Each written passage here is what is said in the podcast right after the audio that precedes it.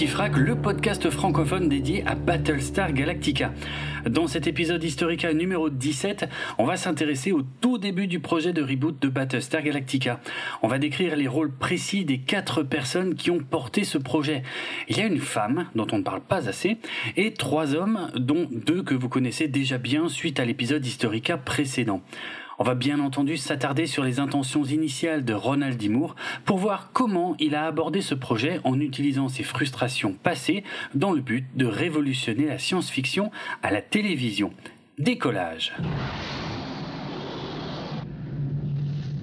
Récapitulons rapidement les épisodes Historica précédents. En 2001, Brian Singer est embauché pour réaliser le pilote d'une série qui doit être produite par Studios USA, qui a racheté les droits télévisés d'Universal en 1997 et qui doit être diffusée sur la Fox. Mais le projet est annulé en fin d'année à cause des événements du 11 septembre 2001. Au moment de cette annulation, Angela Mancuso, qui s'occupe des chaînes du câble de Studios USA, demande à David Icke de produire une nouvelle série Battlestar Galactica et ce dernier fait appel à Ronald D. Moore en 2002 pour écrire le scénario d'une mini-série en deux parties ainsi que les grandes lignes d'une véritable série qui pourrait voir le jour par la suite. On va maintenant revenir un poil en arrière pour bien comprendre les coulisses de cette décision de relancer Battlestar Galactica et apporter beaucoup plus de détails sur ce que je viens de vous résumer. Lorsque Barry Diller, qui est un célèbre homme d'affaires américain qui a dirigé plusieurs studios de télévision et de cinéma dans sa carrière, rachète les droits télévisés d'Universal en 1997 au moment de la création de Studios USA, il demande à Angela Mancuso, qui est présidente de la division des chaînes du câble de cette entité, de fouiller dans le catalogue d'Universal pour voir ce qui pourrait être remaké. Angela Mancuso songeait justement à relancer Battlestar Galactica lorsqu'on lui a appris que Brian Singer voulait le faire pour la Fox.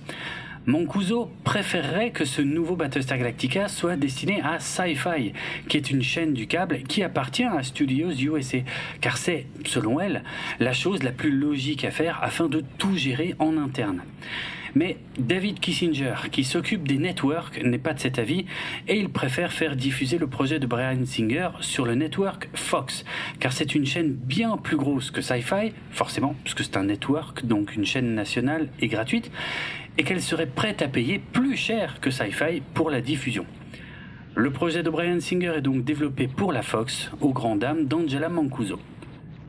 Lorsque la série de Brian Singer tombe à l'eau fin 2001, Angela Mancuso retourne voir ses supérieurs et elle leur demande de lui confier le projet pour Sci-Fi Channel.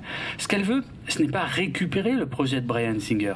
Ce qui l'intéresse, c'est surtout de pouvoir utiliser la franchise Battlestar Galactica comme nouvelle série phare pour la chaîne Sci-Fi qui existe depuis 1992. Le problème, c'est que ça risque de coûter beaucoup trop cher de produire une telle série pour une chaîne du câble. L'idée de Mancuso pour contourner ce problème est de produire seulement une mini-série. Donc voilà pourquoi son projet ne reprend pas celui qui a été abandonné par Brian Singer. Les moyens de production ne sont plus du tout les mêmes. Faisons une petite parenthèse au sujet du concept de mini-série qui est mal connu en France ou en tout cas pas sous ce nom. Aux États-Unis, une mini-série est une série dont le nombre d'épisodes est prédéterminé avec une histoire qui comporte un début et une fin. Le nombre d'épisodes est généralement compris entre 2 et 13 et la durée de chaque épisode peut atteindre la durée d'un téléfilm, soit 1h30 voire 2 h ce qui fait qu'en France, on a tendance à les confondre avec des téléfilms justement. Des mini-séries très célèbres ont été diffusées en France comme Les oiseaux se cachent pour mourir dans les années 80. Mais pour rester dans le domaine du fantastique, on va plutôt citer les adaptations de romans de Stephen King en mini-séries de 2, 3 ou 4 épisodes qui ont été diffusés en France à la télévision dans les années 90 comme Le Fléau, Les Langoliers, Ça il est revenu, ou encore Shining, les couloirs de la peur, qui était plus proche du roman d'origine que le film de Stanley Kubrick. Toutes ces mini-séries et beaucoup d'autres ont été diffusées en France sous l'appellation téléfilm, ce qui explique la confusion qui règne autour de ce format dans l'Hexagone. Cette confusion est également présente au sujet de la mini-série Battlestar Galactica de 2003, que beaucoup présentent à tort comme des téléfilms, puisque c'est probablement sous cette appellation qu'elle a été diffusée pour la première fois en France en 2005. La même confusion existe au sujet de V, la fameuse série de science-fiction des années 80, ou je devrais plutôt dire les fameuses séries des années 80. En effet, la première mini-série de 1983, simplement intitulée V, est composée de deux épisodes de respectivement 1h40 et 1h30.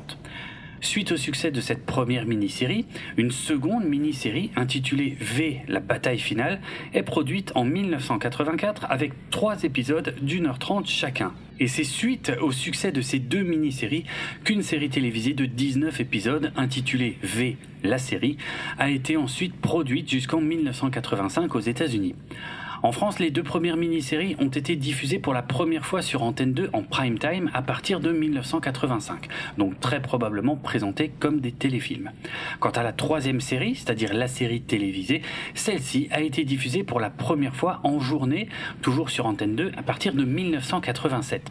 Donc, si comme moi vous avez des souvenirs de la fameuse scène de l'accouchement qui a traumatisé ma petite sœur et qui m'a valu une interdiction de regarder la série en rentrant de l'école, vous avez peut-être vu cette série qui racontait les aventures de Mike Donovan, Julie Parrish et leurs compagnons résistants face à l'impitoyable Diana, dont on pouvait voir les écailles de reptiles quand on lui arrachait la peau.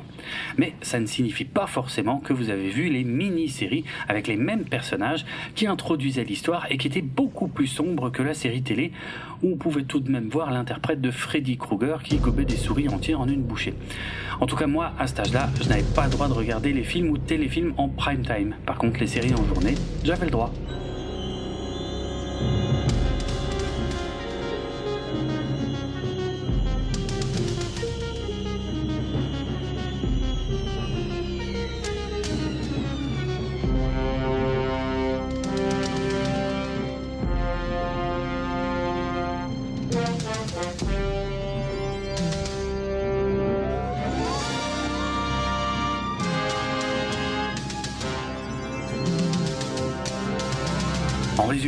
De grandes chances que tout ce qu'on vous a toujours présenté comme étant une série de téléfilms, qui est un format qui n'existe pas vraiment en fait, était en vérité une mini-série.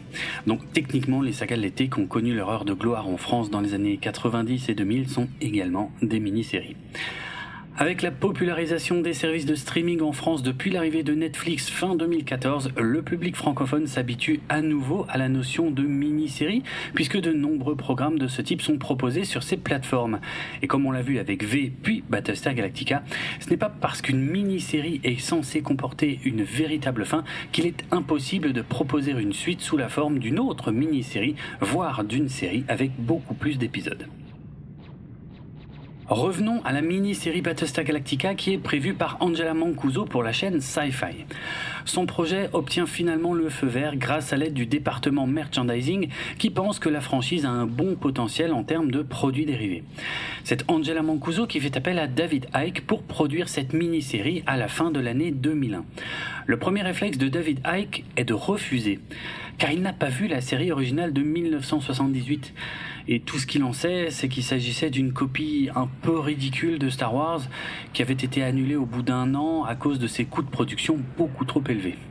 Mais ce qui amuse David Icke, c'est de faire des séries qui jouent avec les codes. Un peu comme quand il a travaillé sur Hercule pour la société de production de Sam Raimi et Robert Tappert dans les années 90. En 2001-2002, les trois grandes séries de space opéra à la télévision américaine sont, selon lui, Star Trek, Voyager et Enterprise, Farscape, qui va être annulé à l'issue de sa quatrième saison début 2003, mais qui aura la possibilité d'être conclu en 2004 sous la forme d'une mini-série en deux parties, et Firefly, qui va bientôt débuter sur la Fox. Le problème, c'est que David Icke n'a vu aucune de ces séries. Donc, il commence par contacter Matt Greenberg, avec qui il a déjà travaillé sur la série Invisible Man, qui a connu un petit succès sur Sci-Fi en 2000. Il lui fait part de sa volonté de faire tout l'inverse des séries à la Star Trek et lui demande d'écrire un pitch pour le nouveau Battlestar Galactica. Matt Greenberg est un scénariste et producteur qui a déjà travaillé pour le cinéma sur le film Halloween 20 ans après et qui écrira ensuite sur les films Le règne du feu, Chambre 1408, Le septième fils et le remake de Cimetière de Stephen King. Matt Greenberg n'est pas très fan de l'idée de faire tout le contraire de Star Trek, et il revient vers David Icke avec un étrange pitch où l'action se déroulerait sur une planète si long et qui verse plus dans le fantastique que dans la science-fiction. David Icke n'est pas convaincu par la proposition de Matt Greenberg. Ce n'est pas ce qu'il recherche, même s'il n'est pas vraiment sûr de ce qu'il recherche. C'est pour ça qu'il fait alors appel à Ronald D. Moore qu'il avait croisé quelques années auparavant sur la série Good vs Evil, comme je vous l'avais raconté dans l'épisode Historica précédent.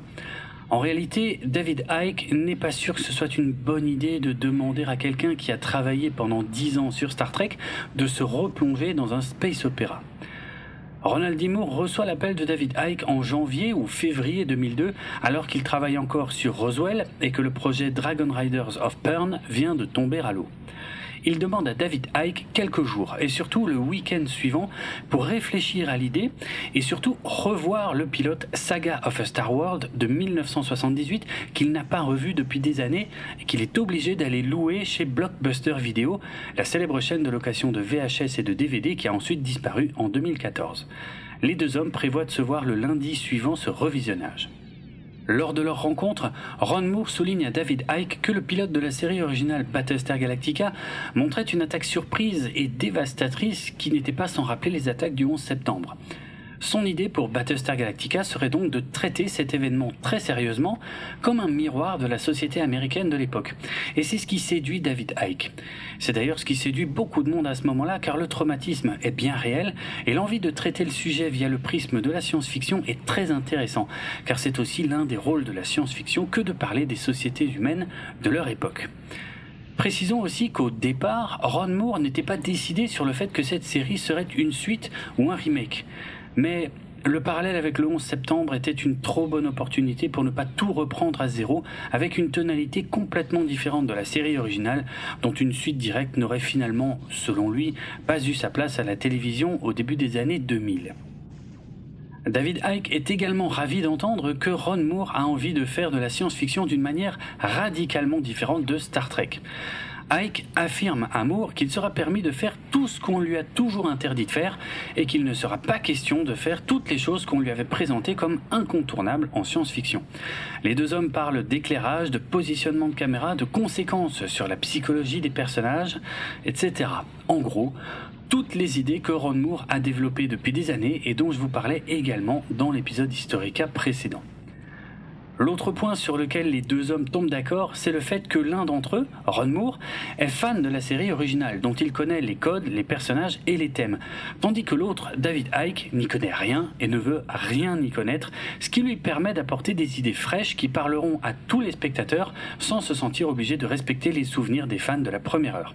Car si on cite souvent le nom de Ronald D. Moore, on a tendance à oublier que c'est cette direction à deux têtes, dont une qui ne connaissait rien à la franchise, qui a aussi apporté beaucoup de richesse et d'originalité à la série réimaginée. Au même moment, dès le début du projet, David Icke contacte également le réalisateur Breck Eisner avec qui il a déjà travaillé sur le pilote d'Invisible Man en 2000.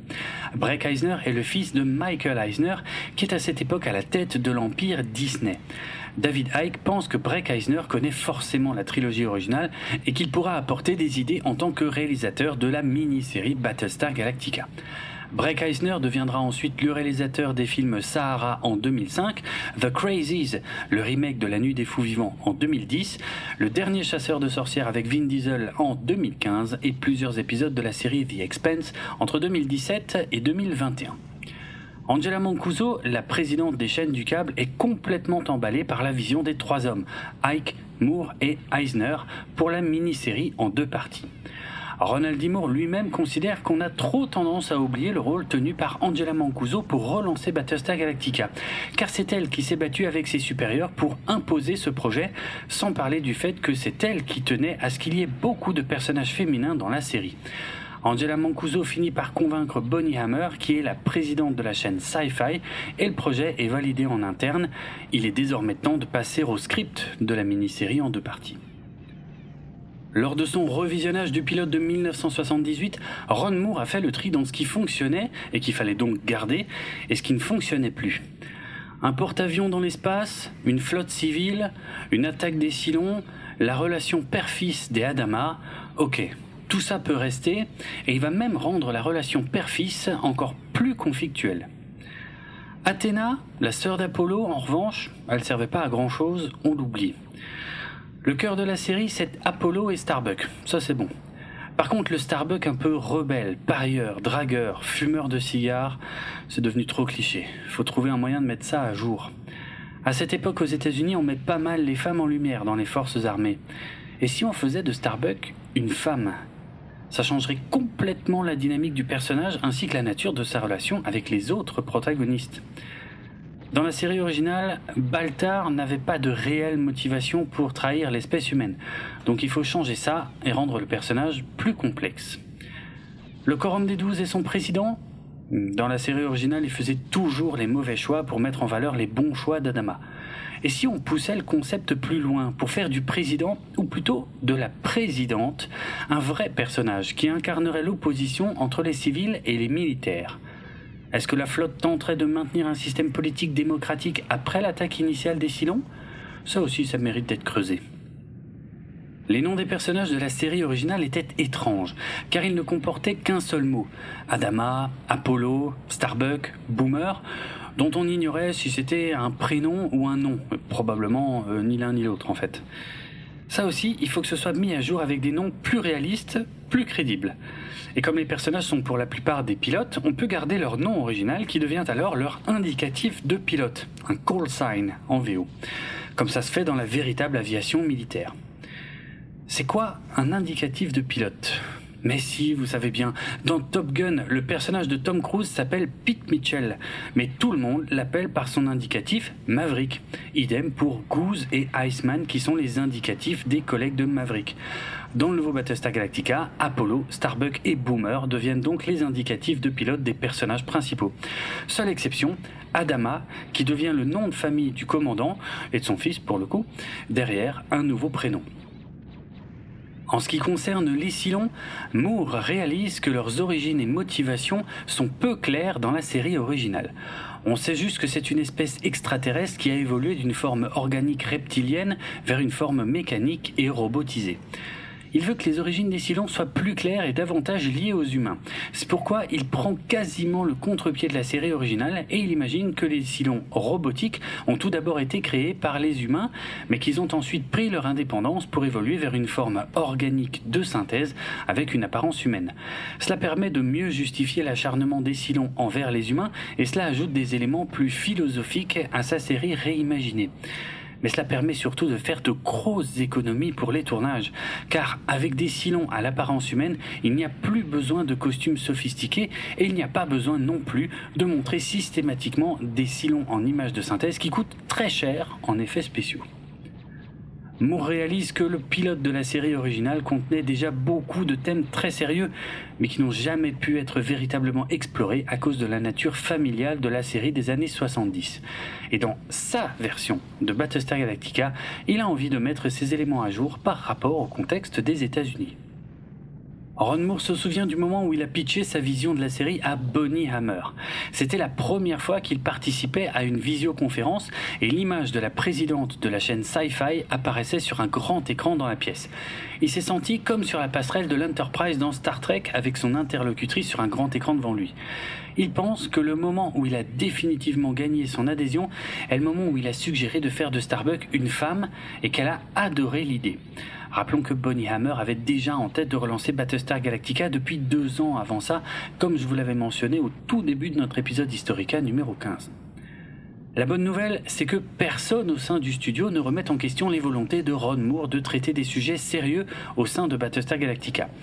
Là où il aurait pu être gênant de traiter ça dans une fiction réaliste aussitôt après les attentats du 11 septembre, ça passe tout seul quand il ne s'agit que de science-fiction. Dès que Ron Moore se met à travailler sur le script de la mini-série Battlestar Galactica, il reçoit la proposition de travailler sur la série Carnivale, alias la caravane de l'étrange dont je vous parlais également dans l'épisode Historica précédent. Il partage donc ses semaines entre l'écriture du script et ses nouvelles responsabilités sur HBO. Quand il termine l'écriture de la mini-série Battlestar Galactica, les choses bougent chez HBO et c'est là qu'on lui propose le poste de showrunner de Carnivale. Moore ne peut pas refuser cette opportunité de diriger sa propre série, vu qu'à ce stade, le projet Battlestar Galactica n'est qu'une mini-série en deux parties.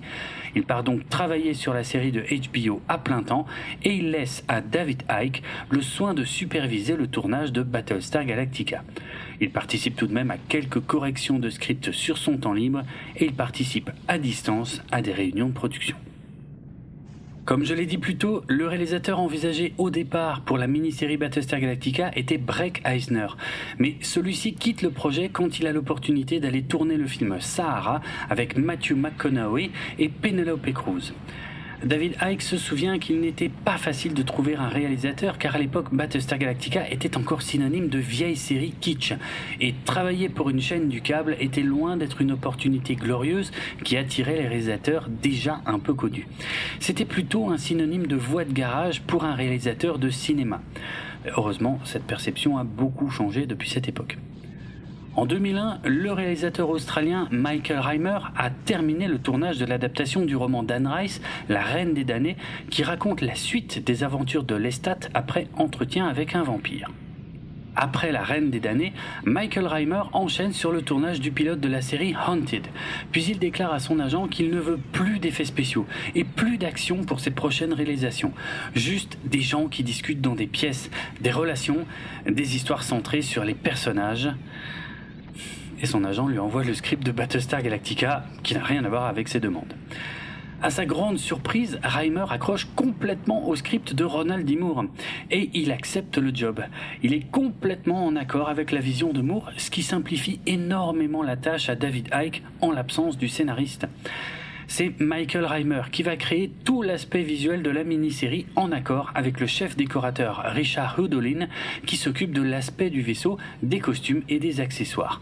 Michael Reimer est un réalisateur qui prend beaucoup de temps pour discuter avec ses acteurs et qui est ouvert aux suggestions pour faire fonctionner une scène, voire même aux improvisations. Il va devenir une part importante de ce renouveau de Battlestar Galactica car son implication ne s'arrêtera pas au tournage de la mini-série.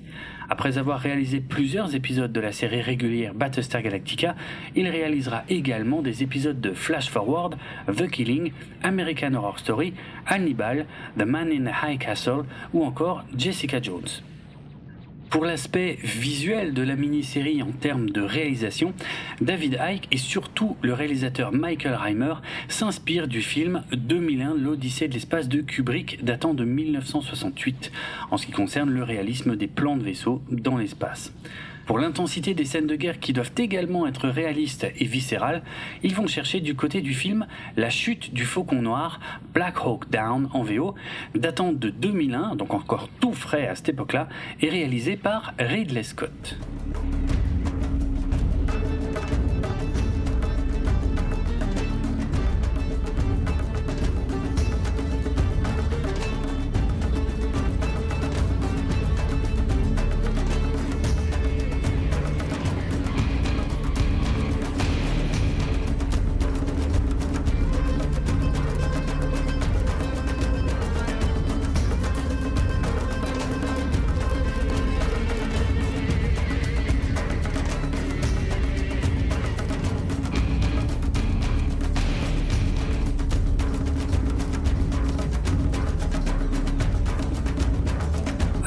Savez pas trop si vous venez d'entendre un extrait de la bande originale de Battlestar Galactica ou un extrait de la bande originale de La Chute du Faucon Noir. Eh bien, vous venez d'entendre un petit bout de la musique du film La Chute du Faucon Noir, composé par Hans Zimmer en 2001. Troublant, non On sait que Bear McCreary est fan de Hans Zimmer, donc il pourrait s'agir d'une influence indirecte ou directe. J'ai pas spécialement d'infos à ce sujet pour le moment, on en reparlera peut-être une autre fois.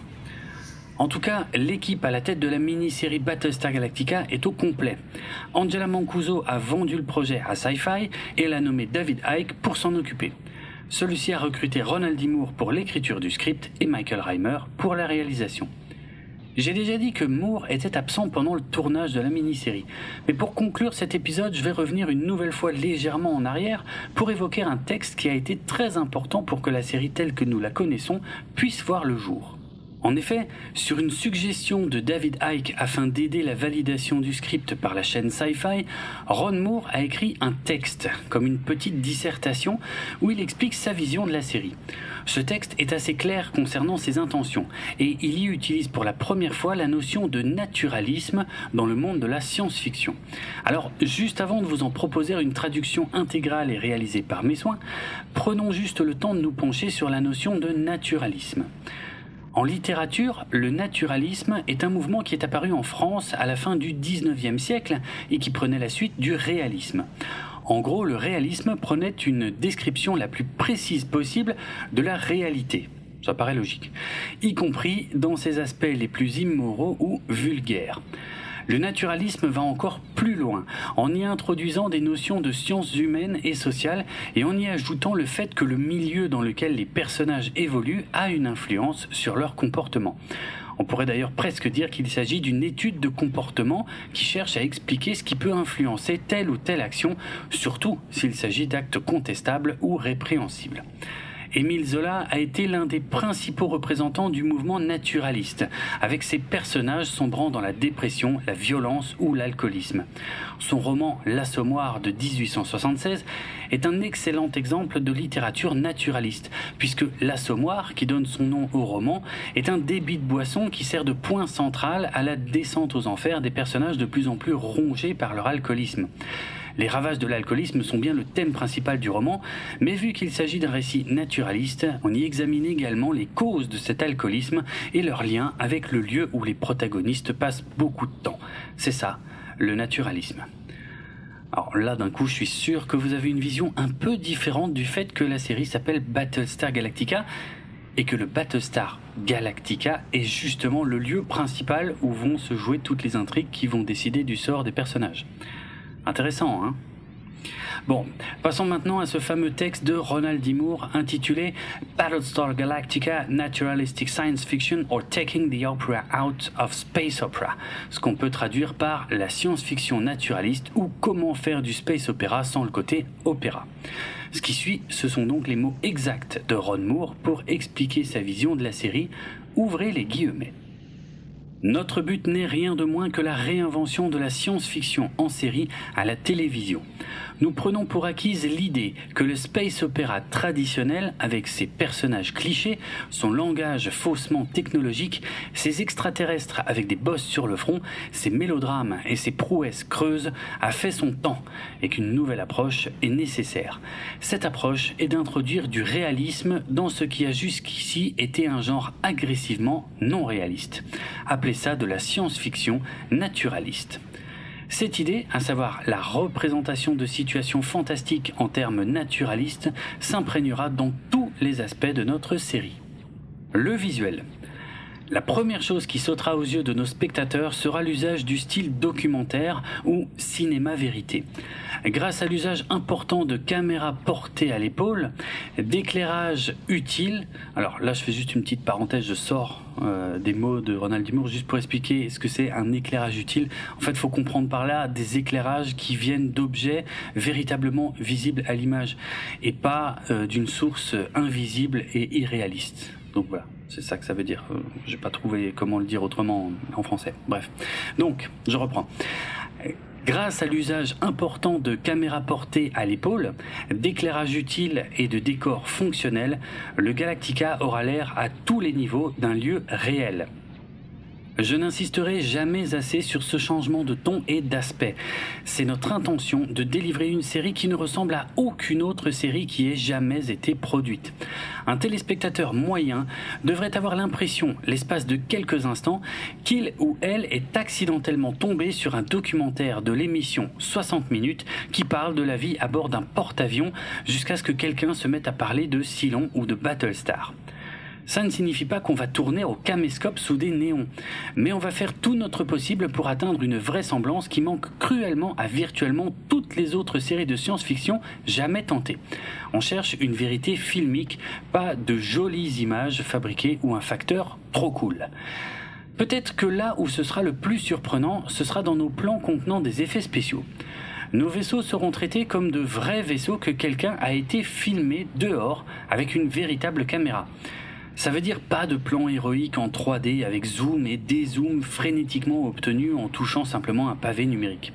Les questions qu'on se posera avant chaque plan à effets spéciaux seront du type comment on a obtenu ce plan? Où est la caméra? Qui est en train de la tenir?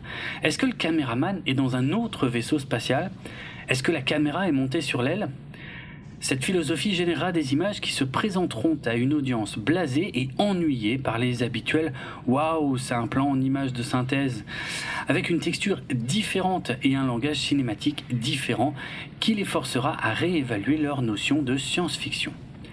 Une autre façon de défier visuellement notre audience sera l'usage important du format en écran divisé ou split screen. En combinant plusieurs angles pendant les combats aériens, par exemple, nous serons à même de présenter une nouvelle vision de ce qui est devenu une séquence familière et éculée qui n'a matériellement pas changé depuis que George Lucas l'a établi au milieu des années 70.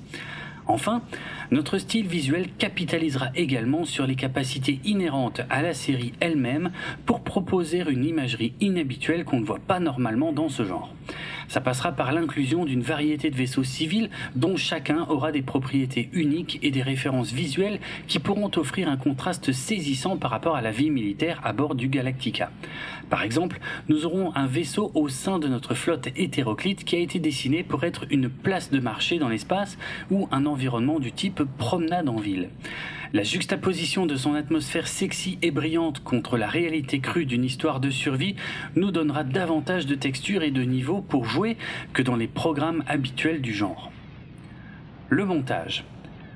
Notre style va éviter le découpage ultra rapide à la MTV qui est désormais cliché tout en renonçant au modèle lourd et lugubre à la Star Trek, à savoir plan large, plan rapproché sur les deux personnages, gros plan sur un personnage, gros plan en contre-champ sur l'autre personnage, puis à nouveau plan rapproché avec les deux personnages et pour finir plan large.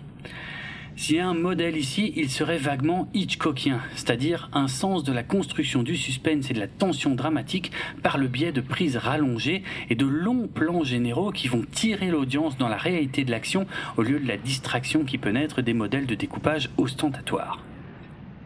L'histoire. On va éviter les histoires habituelles à propos d'univers parallèles, de voyage dans le temps, de contrôle mental, de jumeaux maléfiques, de pouvoirs divins et tous les autres clichés du genre. Notre série est avant toute chose un drame. Elle parle des gens, des vrais gens, avec lesquels l'audience peut s'identifier et s'impliquer. Ce n'est pas une série sur du matériel ou sur des cultures extraterrestres bizarres. C'est une série qui parle de nous.